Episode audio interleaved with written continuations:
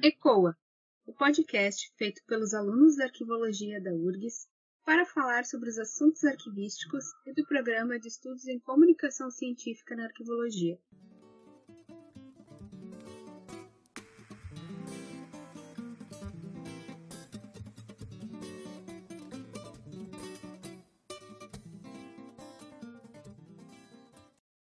Eu sou a Juliana Horta. Eu sou o Matheus Santos e este é o sexto episódio da série Hábitos Arquivísticos. E o tema de hoje é sobre Adolf Brennick e o corpo arquivístico. E conosco a colaboradora da série, doutora Ivina Flores. Olá a todos. Nossa, agora eu assustei o sexto episódio já, como passar rápido, né?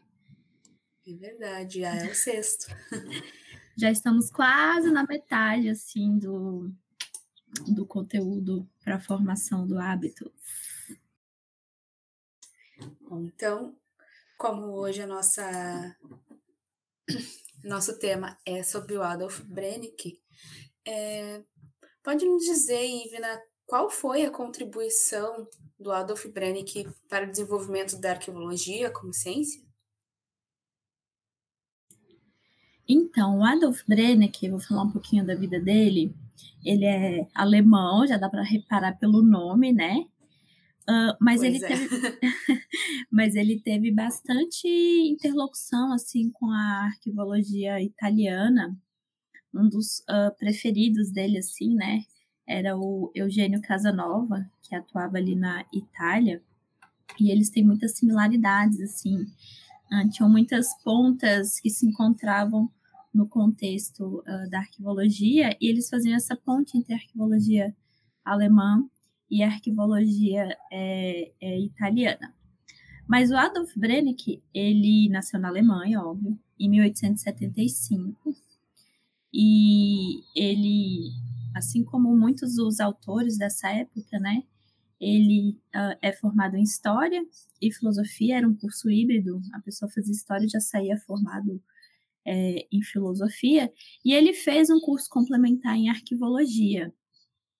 É, vale lembrar que ele fez o curso de arquivologia numa escola que foi fundada por um dos nomes, assim, por uma das, da, uma das pessoas que é apontado como o descobridor do princípio da proveniência na Alemanha. O, ai, gente, são nomes novamente estrangeiros, eu vou tentar pronunciar aqui, mas não sei se está certo. É o Heinrich von Sibel, Sibel, Sibel, que é assim esse descobridor, né, atribuído a ele a, a, a delimitação da proveniência ali na, na Alemanha. E lembrando também que nessa época a gente não tinha essa Alemanha que a gente conhece hoje. Uh, tinha assim um, uma confusão territorial ali entre Prússia e depois teve a questão da divisão das Alemanhas. Então é um território um pouco mais amplo e um pouco diferente, né? O contexto da, de atuação dele era nesse território um pouco mais amplo e num contexto um pouco diferente do que a gente conhece é, é, aqui na atualidade. Então, o Adolf Brenneck, ele é considerado como o pai da arqueologia alemã. Ele foi um dos primeiros teóricos, vamos dizer assim, um dos primeiros pesquisadores a escrever sobre a, a, a arqueologia alemã. E o manual dele, que ele foi escrito em alemão e traduzido para o italiano, justamente pela intersecção que ele e o Casanova faziam, e tinham, assim, é, ele traz, assim, uma sessão inteira falando sobre cada, cada parte da história dos arquivos alemã, alemães. Então, ele fala, assim, do, da Idade Antiga, do, da Idade Média, do século... Um, século 19, século XVIII, ele vai falando por, por, por, séculos sobre a arquivologia alemã, inclusive citando o nome das pessoas que foram referências ilustres nas épocas, fala um pouco da situação dos arquivos estatais, a segunda divisão ali do, da Alemanha no, no, momento em que ele descreve os arquivos, e é, ele é, é, é bastante referenciado apesar da gente escutar aqui no Brasil pouco sobre ele, ele é bastante referenciado pelos grandes nomes da arquivologia internacional. Então, quando a gente pega assim, os manuais de uh, de Hilary Jenks, a gente pega uh, Schellenberg, a gente pega os outros autores, a gente vê que eles citam Adolf Brennecke como um dos autores uh, ali do bloco da, da, teoria tradicional, da teoria clássica é, é, da arquivologia. Vale lembrar também que ele tinha bastante experiência em arquivos, ele atuou como é, arquivista, inclusive foi diretor do arquivo de Berlim. Isso também é uma característica, já que a gente já está no sexto episódio, que uh, vale apontar. Esses teóricos que a gente vem falando e os que a gente vai falar, a maioria deles ocupou é, cargos em instituições arquivísticas, ou estatais, ou até mesmo nos arquivos nacionais dos países no qual é, é, eles compõem. E uma outra característica que o Adolf Brenner também não fugiu da regra é da docência. Esses autores, em sua maioria, eles atuaram na docência. Então, eles contribuíram na prática, eles contribuíram nas instituições arquivísticas. Muitos deles, Adolf Brenner também contribui para a legislação, uh, contribui na formação e contribui na produção científica é, com, com, seus, é, com seus manuais.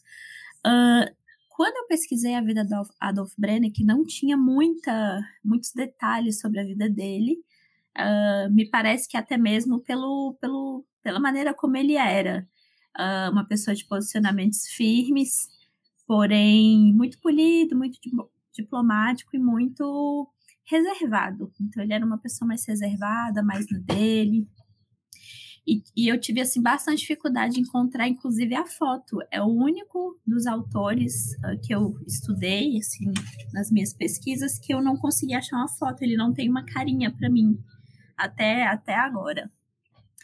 E uh, um dado assim importante, uma curiosidade, na verdade, importante, foi que ele escreveu algumas obras, mas elas não estão tão acessíveis. E depois do, do, falecimento dele, os alunos dele, que reuniram textos de palestras, de, de aulas que ele deu, transcreveram esse, esses textos e fizeram um livro com, com esses compilados. Inclusive, esse livro tem algumas páginas, algumas páginas dele que são os manuscritos, a letra do Adolf Brenner. Dá até para fazer um trabalhinho de paleografia para ler esse, esses manuscritos. Mas muito embora não, eu não tenha conseguido dados assim, é, é, muitos dados biográficos, já dá para entender que é, o Adolf Brennick tem um papel essencial, até mesmo pela quantidade de autores que o referenciam e o tomam como ponto de partida, uh, pelo fato dele ser reconhecidamente o pai da arquivologia alemã e pelo fato dele ter ocupado cargos importantes nos arquivos é, alemães, inclusive no arquivo de Berlim, que era uh, um dos arquivos centrais e mais importantes assim da Alemanha, até mesmo pelos contextos uh, os contextos históricos, né, políticos, a época ali que ele foi uh, na Alemanha. Lembrando, gente, era um período de guerra mundial. Então, imagina a pessoa ocupar um cargo de uma instituição de história, de memória, de documentação é, na Alemanha nesse período. Então, daí a gente tira a importância dele. Mas, ressalvada essa questão de não ter tantos detalhes, né, uh, da vida dele, a contribuição dele para a arquivologia é inegável. E, e, ele tem uma visão, inclusive, que muitos atribuem uh, ter sido de primeira mão, ou do Jenkson, do Schellenberg, mas que ele traz até mesmo antes desses dois autores. Bom, uh, o, Adolf Brennick, ele, uh, ele questionava um pouco o, a teoria dos holandeses, né? Relação, uh, até em relação a ele dizer que tinha uma incompatibilidade uh, com os alemães. E ele muito também afirmava que o, as teorias do Casanova eram até melhores do que a do, do dos Arquivos Holandeses. Qual que, qual que era a relação dele com o Casanova? Ele tinha uma relação próxima? Ou realmente era, ele, ele adorava a, a, a teoria do, do Casanova? Então, você uh, mencionou sobre o Manual dos Arquivos Holandeses, né? Uh, lembra lá quando a gente fez o episódio dos arquivos holandeses que eu, eu disse para vocês que por algum tempo o manual dos arquivos holandeses era assim, basicamente um, um único manual, né, conhecido para fora das fronteiras, para além das fronteiras ali na, na Europa. Uhum. E que muitos autores partiram dele para escrever suas próprias teorias. É o caso então, quando Adolf Brennick uh, uh, tem contato com o Manual dos Arquivistas Holandeses, ele faz críticas, sim. Ele entende que muitas, muitos dos pressupostos teóricos colocados pelos holandeses eram bastante fixos e pouco dinâmicos e pouco adaptáveis às realidades uh, de cada país, de cada, de cada arquivo, sobretudo a questão da ordem original é, e a indicação do ordenamento por uh, cronologia e números, enquanto ele acreditava numa ordem original um pouco mais uh, orgânica, né, um pouco mais é, funcional, inclusive é, é uma das bases, né, uh, do principal ponto teórico dele, que é o corpo arquivístico. Mas uh, você perguntou sobre o, a relação dele com Casa Nova, então, é, nos manuais dos dois, eles fazem trocas. Então, no, Casa Nova, ele menciona o Adolf Brennick, assim com bastante rever, é, reverência, referência e reverência. E o Adolf Brenner menciona o Casanova também com bastante referência e reverência. E os dois uh, têm a mesma linha de raciocínio no sentido de fazer uma divisão entre documentos históricos correntes né, o que a gente chama hoje de corrente, que no Brasil, na verdade, a gente chama de documento corrente, e documentos uh, de valor histórico, que a gente chama aqui no Brasil é, de guarda permanente. E essa divisão, ela reverbera não apenas na forma de conceituar e ver documentos, ela reverbera também nas estruturas de organização desses documentos. Então, eles acreditam que há sistemas uh, de registros, né, que é onde os documentos, vamos dizer assim, de valor primário, valor administrativo acontecem e são organizados, e tem os sistemas é, de documentos uh, de guarda permanente, vamos dizer assim, né, nos quais uh, são mantidos, organizados os documentos de valor histórico, valor informativo, memória, patrimônio, é, nesse sentido. Então, eu não encontrei, assim, evidências de que eles tenham se encontrado pessoalmente. É, há, é, tem evidência, sim, de encontros teóricos, né, encontros é, conceituais, e, e, eles concordam em muita coisa.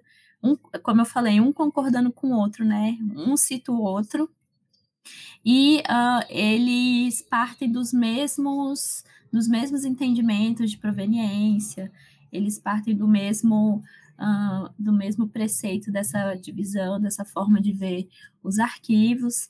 É, eles partem também da mesma forma de compreender a classificação, de compre compreender que a arquivologia ela é dividida entre teoria, prática e suas técnicas.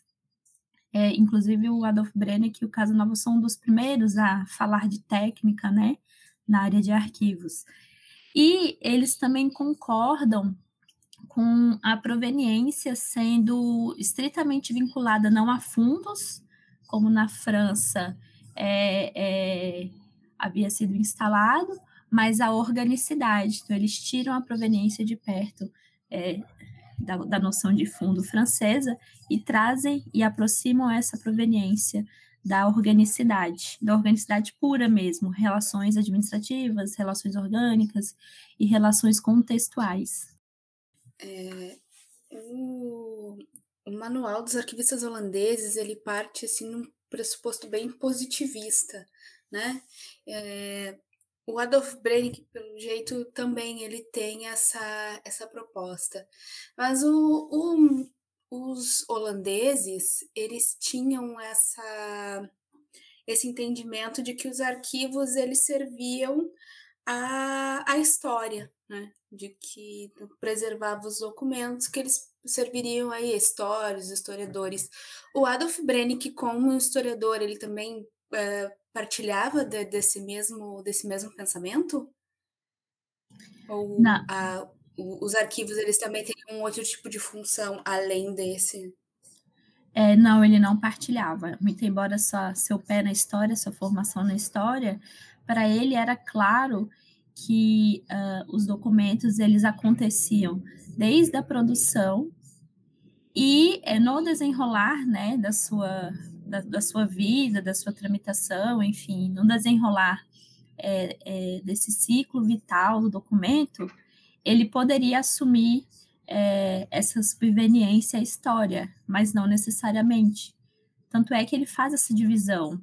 Ele chama o documento e aí tem um termo em alemão que eu não vou nem me atrever a falar, estou fazendo uma tradução aqui. Ele, ele faz essa divisão de documento, que eram predominantemente documentos ali da época antiga, medieval, documentos mais históricos, como se ele estivesse fazendo um, um, um, recorte. Documentos que eram muito relacionados com a diplomática clássica, os, os, os diplomas, os documentos notariais, e os documentos de registro, esses documentos de registro, documentos mais, é, mais recentes, né, e que eram mais administrativos.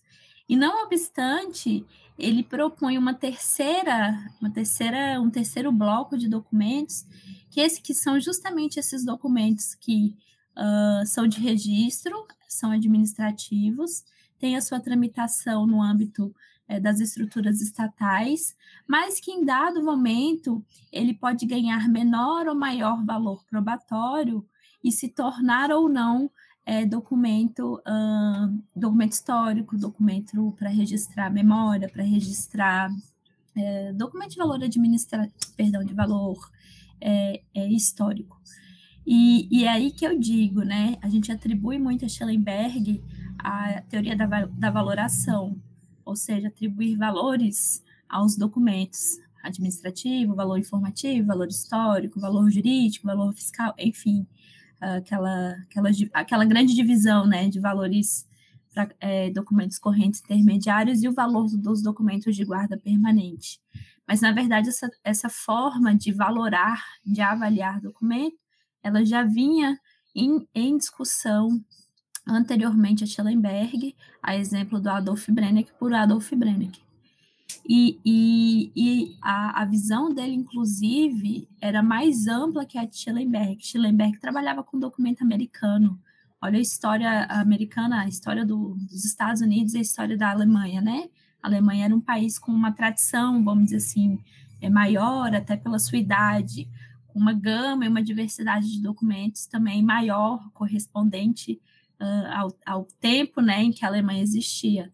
Então, uh, essa ideia da valoração na visão da Adolf Brenner, ela é mais ampliada. Inclusive, ela é bastante próxima uh, dos pressupostos diplomáticos para fazer essa avaliação, sobretudo dos documentos antigos medievais. Ele, ele propunha a utilização uh, de, da análise diplomática e análise diplomática raiz, tá, gente? A clássica de pegar o diploma, ver o selo, analisar o selo, analisar o protocolo inicial, analisar a assinatura, fazer paleografia ali do conteúdo do documento. Era, é, lembrando, eram documentos cartoriais, doc, documentos eclesiásticos, documentos da, das épocas medievais, organizações do Estado nas, em formas é, é mais não mais rudimentares, assim, mas mais iniciais, né? E, e, e, que tem, assim, aos montes ali na, na, na, Alemanha.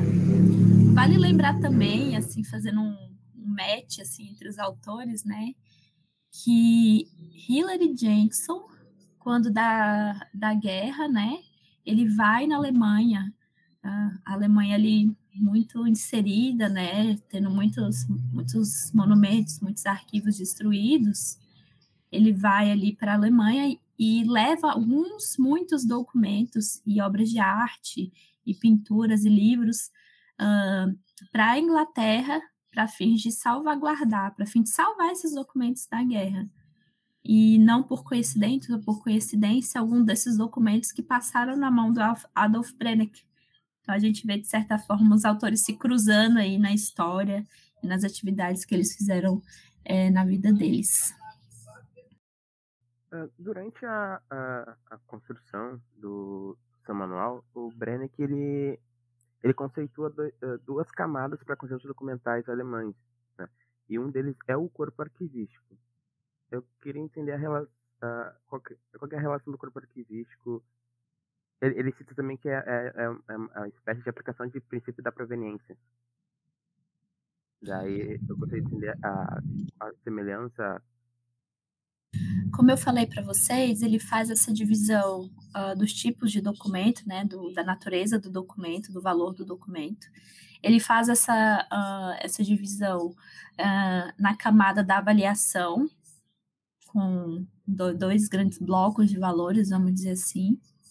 Ele faz essa divisão em termos de sistema, então há sistemas de registro que dão conta desses documentos mais novos, mais administrativos. E uh, esses sistemas de processamento dos documentos é, ditos históricos, né? E essa divisão, ela também aparece, se reflete na forma de organizar os conjuntos documentais. Então, eu tenho para dizer para vocês de primeira que ele não usa é, a perspectiva francesa, mas ele pega assim um pouquinho da essência do fundo francês para fazer a, a, essa junção dos conjuntos é, alemães. E ele faz essa divisão em dois grandes blocos também para conjuntos. Um dos conjuntos dele é o conjunto do registratur, que seria é, esses documentos produzidos a partir das atividades administrativas, é, que, tem, que tem por, por função, né, tem como finalidade o registro das relações administrativas do Estado, e ele tem o corpo arquivístico, que uh, seria, sim, a aplicação da, da proveniência é, na direção mais da organicidade, não tanto da, do, do, fundo, né, do respeito aos fundos, e que tem é, por base a organização, a união dos documentos, segundo suas relações administrativas, suas relações orgânicas e suas relações contextuais. E o registratur, ou seja, a gama de documentos de função administrativa, mais o corpo arquivístico, ou seja, os conjuntos de documentos é, imbuídos de organicidade, de contextos, eles juntos formam o conjunto documental alemão, que ele denomina de fundo, mas não associa ao fundo francês, ele tem essa, essa diferença, né? Uh, o fundo é, é, alemão, que não apenas é, delimita o entendimento de conjuntos documentais ali na Alemanha, como também o diferencia do fundo é, é francês. E ele tenta também, a, a, todo, a todo momento ali no manual dele, é, diferenciar essa forma de enxergar os conjuntos documentais uh, da maneira uh, pela qual os holandeses propunham a, a organização é, é, por fundos. Então, a gente está falando aqui de um autor que uh, faz a divisão por valores documentais. É uma divisão que não é explícita, tá, gente? Não está escrito explicitamente é, a palavra valor, valor primário e secundário no, no manual dele, mas isso está assim nas entrelinhas muito claro, é, essa divisão por valores. É um autor é, que se alimenta, né, se embasa de da teoria francesa, uh, se embasa no Manual dos Arquivos Holandeses para produzir algo novo, a partir é, dessas duas visões, e ele é um autor que traz a proveniência, aproxima a proveniência é, à organicidade, à organização funcional, é, à acumulação orgânica, e afasta essa organicidade da ideia de fundos, ou seja, aquela ideia de é, reunião de conjuntos documentais é, por instituição, né? Uh, por produtor. Então, é como se a gente estivesse andando aqui em, em, outra vertente, né? Da forma de, de se ver e de se fazer é, é proveniência. E, por consequência disso, é, a, a, a proposta de avaliação do Brenneck, ela, ela também vai nessa, nessa direção da, da proveniência na organicidade, fazendo essa divisão né, por dois grandes valores. Então, a classificação, segundo o Brenneck, ela é predominantemente funcional, então ele leva, é, ele propõe ainda até mesmo para os conjuntos uh, medievais, os conjuntos antigos, é, uma classificação funcional, por, por grandes funções, né, pela qual aqueles documentos foram produzidos. Ele não se ele não se reduz às funções é, à época, né? Ele não se reduz às funções aplicadas, às funções estatais aplicadas no, no período em que ele estava. Ele entendia que as funções é, é, mudaram ao longo do tempo, então ele, era como se ele tivesse um grande quadro funcional por grandes períodos, e é por isso que ele fez, né, no manual dele, o estudo por grandes períodos, por, por grandes blocos de períodos, é, é, quando, quando ele fazia esse estudo. E uh, ele propõe como resultado dessa, dessa classificação é, índices, né, listas de descrição. Então, assim, é, resumindo, né, filtrando, ele utiliza a proveniência, o princípio da proveniência, voltado para a organicidade, para propor uma classificação funcional dos conjuntos, funções essas que, por sua vez, é, se transmutam, se é, evoluem, diminuem, se extinguem, enfim, uh, funções que acompanham a organização e as mudanças do Estado, das instituições, é, uma classificação funcional baseada nesses contextos e como produto, como resultado dessa classificação, instrumentos é, descritivos, ou seja, a gente está falando aqui de descrição é, é, arquivística, que tem como objetivo proporcionar e facilitar o acesso. Então, a gente consegue ver que a época, né, uh, da escrita do manual do Adolf Brennick, essa ideia, assim, com essa clareza, foi algo, assim, bastante é, inovador, bastante uh, maduro, de certa forma, assim, da parte dele, propor um sistema, né, de organização dos arquivos tão completo, que tem uma base bem delimitada, que tem objetivos bem delimitados e que tem uma teoria bem embasada, construída a partir de teorias de outros pesquisadores e que visam, sobretudo, é, a identificação no sentido de recuperação, tá, gente? Quando ele faz essa, esse link com a descrição, a identificação dos conjuntos é, é, é, documentais de maneira sistematizada, de maneira padronizada.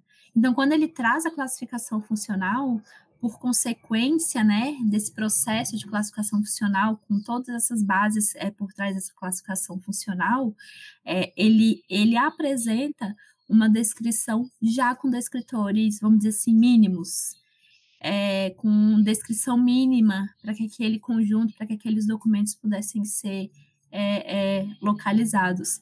Então, assim, eu ouso dizer que o Adolf Brenner seria assim, o, a, o primeiro autor que se sistematiza tão bem a descrição, com tamanha clareza, inclusive é, apontando e trazendo descritores mínimos para a formação dos instrumentos é, de busca, de pesquisa. É, e no campo da, da avaliação, ele, ele vê a importância né, da, de tu avaliar uh, o conjunto documental e não somente o, um, um, um, documento isolado. E ele também ele, ele dá sugestões e também uh, como a criação de, de comissões né, de avaliação, grupos de avaliação, né, a realização dessa técnica. Sim, sim. Ele, ele propõe essa avaliação por conjuntos, e assim, o primeiro critério uh, avaliativo, né? O primeiro cri critério para aplicar essa avaliação é, seria entender se esse documento é um documento do, de valor administrativo, ou seja, função administrativa proeminente, ou se esse documento é da era antiga, né? Que daí é, de, de primeira, assim, já é considerado um documento histórico, ou se é um documento de função administrativa que evoluiu para uh, essa função histórica, né, essa função de registro é, é, da memória. Então, esse é o primeiro critério é, proposto por ele para iniciar a avaliação dos documentos. Como um segundo critério seria a classificação. A que função esse documento é, se, rem se remetia, se remeteve para daí uh, tomar as decisões quanto à manutenção desse documento, né? Ou seja, o que a gente na atualidade chama de guarda permanente, ou uh, pelo descarte. E uma vez que esse documento era elegido, né, elegível à guarda permanente, ou seja, era considerado o documento do corpo é, é arquivístico, esse documento passa a ter como é, finalidade, né, como em termos arquivísticos, como finalidade final, ser descrito, ser exposto em, em, em forma de instrumentos, né, de pesquisa, e se tornar acessível. E aí eu acho que eu toco um pouquinho na pergunta que a Juliana fez. E aí, neste momento, sim, é, é, o objetivo é servir é, a história, ao pesquisador e ao registro da memória é, é, do Estado é, alemão. Nossa, eu recomendo, gente, muito uh, essa obra, muito embora ela esteja em duas línguas que não são tão comuns aqui, né, alemão e, e italiano, mas ela é de uma riqueza uh, teórica e de uma maturidade teórica assim incomensurável. E, e, e, é justamente por isso que ele é tão citado. Inclusive aqui no Brasil ele é bastante citado por autores um, autores mais basilares aqui da arqueologia é, brasileira. Ele é citado por José Esposel, ele é citado por uh, a Heloísa Belotto. Vocês pegam o manual deles e vocês vão ver que ele é, eles são, ele é citado em diversas partes é, é deles. Então, a gente pode, inclusive, dizer que ele contribuiu hum, como base teórica para o que a gente entende é, hoje, tendo em vista que ele é, foi utilizado por uh, pessoas que foram bases na arquivologia brasileira. Uma, uma dúvida: ele foi o primeiro a, a, a falar sobre o descarte né, nessas situações, ou teve outros antes dele que falaram sobre isso? Uh, eles falavam antes dele, né, sobre descarte, mas de maneira mais ponderada. Ele é o primeiro a falar de maneira mais explícita. E também uh, uma curiosidade sobre ele, né, uh, é atribuído bastante a Schellenberg o fato dele ter sido o primeiro a propor comissão permanente de avaliação, mas o primeiro a propor foi o Adolf Brennick. Ele que faz essa proposição de é, não dá conta sozinho enquanto arquivista de é, bater o martelo final para descarte de documentos, então de se formar uma comissão e essa comissão discutir conjuntamente o destino, né, ou confirmar o destino é, dos documentos de arquivo, seja a eliminação ou seja a composição desse grande corpo arquivístico, né, com fins a, a, a registro da história, registro das funções estatais e registro da memória. Ivna, gostaria de deixar alguma consideração final sobre esse assunto, sobre o Adolf Brennick? Alguma fofoca?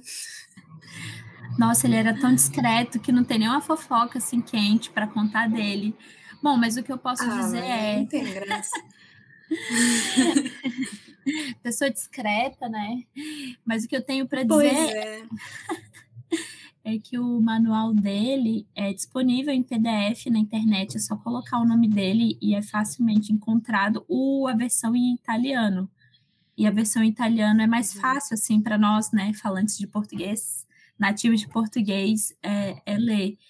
E apesar de ser um manual antigo, né, de séculos antigos, assim, ah, mais antigo, mais clássico, uh, que ele tem bastante atualidade, ele é aplicável sim até os dias de hoje.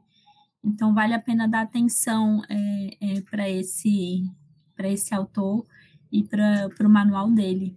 E lembrar também que, embora ele não seja muito falado aqui no Brasil, eu imagino que não se fale tanto dele justamente por essa dificuldade de ler nas línguas pelas quais o material dele está é, disponível, mas que uh, a teoria, né, proposta por, por Ardulf Brennick, ela tem, ela, ela se capilarizou em muitas outras teorias. Se, cap, se capilarizou uh, na Inglaterra, se capilarizou nos Estados Unidos. Luciano Durante cita bastante o Adolf Brennick.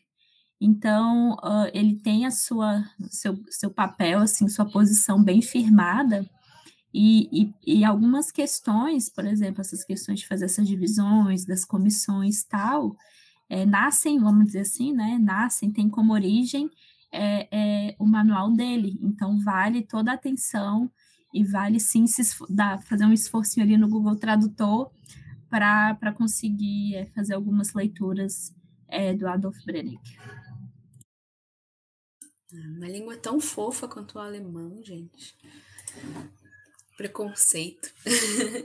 Bom, nós vamos encerrando mais um episódio, então, da série Hábitos Arquivístico, que integra o nosso podcast. Obrigada, professora Ivna.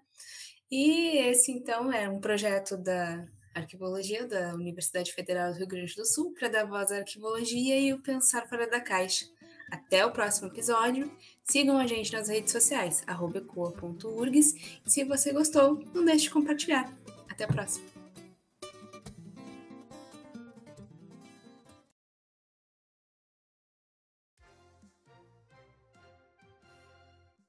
Olá, eu sou Letícia Gaiardo e trago para vocês hoje os destaques do Giro do Arquivo, edição 147. O destaque dessa semana é: Projeto quer permitir que municípios reivindiquem itens de acervo sob guarda da Fundação Joaquim Nabuco. Um projeto de lei do deputado Cristiano Áureo, do PP, quer criar um precedente jurídico sobre o patrimônio que pode ser considerado, no mínimo, estranho. O PL 1427 quer permitir que municípios e instituições que comprovem ter relações diretas com a origem dos itens do acervo da Fundação Joaquim Nabuco possam requerer a guarda e manutenção dos bens. De acordo com a Câmara dos Deputados, o texto acrescenta a possibilidade à Lei 6.456 de 1977, que transferiu o Museu do Açúcar do Instituto do Açúcar e do Álcool para a Fundação Joaquim Nabuco, que é vinculada ao Ministério da Educação e tem sede em Recife. O deputado e autor da matéria argumenta que elementos materiais e imateriais que falem sobre a história de uma região geográfica devem, primeiro, cumprir seu papel de dar identidade a um povo ou sociedade. Mas a pauta é mais complexa que isso. Primeiro, porque incentiva a dispersão documental de um acervo, que, devida ou indevidamente, encontra-se preservado há quase 50 anos.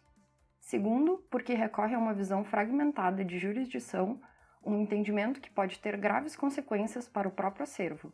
E, terceiro, porque abre um precedente perigoso para outras instituições de custódia. O projeto deve tramitar em caráter conclusivo e ainda precisa ser analisado pelas comissões de Cultura e de Constituição e Justiça, mas é preciso estar atento a seus desdobramentos. Se aprovada, a proposta pode gerar uma enxurrada de solicitações similares, um efeito dominó catastrófico para os arquivos brasileiros. Na seção Brasil, o governo federal adiou novamente a desestatização da DataPrev e da SERPRO. O Ministério Público Federal diz que a privatização das instituições fere a LGPD. Além disso, até hoje não foram feitos estudos mais aprimorados sobre os impactos da desestatização. Estão abertas as inscrições para submissão de propostas de simpósios temáticos para a sétima reunião brasileira de ensino e pesquisa em arquivologia. A Reparque vai acontecer em 2022 no Rio.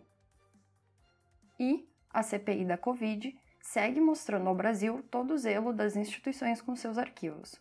O Ministério da Saúde, por exemplo, afirmou não ter dados de servidores exonerados, um deles acusado de corrupção, porque apaga os e-mails de quem pede demissão. Na seção Mundo, em decisão inédita, o National Archives dos Estados Unidos decidiu que irá exibir um alerta de linguagem preconceituosa nas plataformas que dão acesso a documentos históricos. A ideia é dar uma noção contextual aos usuários. Um leilão programado para novembro vai vender um dos rascunhos da teoria da relatividade de Albert Einstein. O documento, produzido pelo físico entre os anos de 1913 e 1914, deve alcançar o valor estimado de 4 milhões de dólares. E com mais de 1.200 páginas, saíram as Memórias do 13º Congresso de Arquivologia do Mercosul. O CAN aconteceu em 2019 no Uruguai. Na seção Para Ler com Calma, Revistas Estrangeiras de Arquivística. em francês via hipóteses. Lei de Acesso à Informação, recurso dirigido à CGU, Manual de Procedimentos, via CGU. E Arquivos Digitais da Pandemia, como construir uma história justa da catástrofe, via Le Monde Diplomatique. E na seção para ver com calma, preservação digital, o caso do TJDFT na implementação do RDC-ARC, via TJDFT oficial. E divulgando a base de dados em arquivísticas, BDA, via base de dados em arquivística. E um recadinho especial para quem nos acompanha. Na semana que vem, faremos uma pequena pausa na publicação do Giro. Voltaremos, portanto, no dia 5 de outubro. Ah, e durante esse breve recesso nas nossas férias, aproveite para nos ajudar a ampliar nosso público. Divulgue o Giro em suas redes, compartilhe nosso conteúdo, incentive seus amigos e colegas a assinar nossa newsletter. O Giro é de graça, é feito com muito carinho e é o único meio neste formato em língua portuguesa. Estas foram as principais notícias da semana na área dos arquivos. Tudo isso e mais você confere no Giro da Arquivo. O Giro é publicado todas as terças, receba grátis em seu e-mail. Para mais informações, acesse nossas redes sociais. Siga arroba Giro da Arquivo no Facebook, Instagram ou Twitter. Lá você encontra o link para assinar nosso boletim e receber o que é notícia no Brasil e no mundo da arquivologia.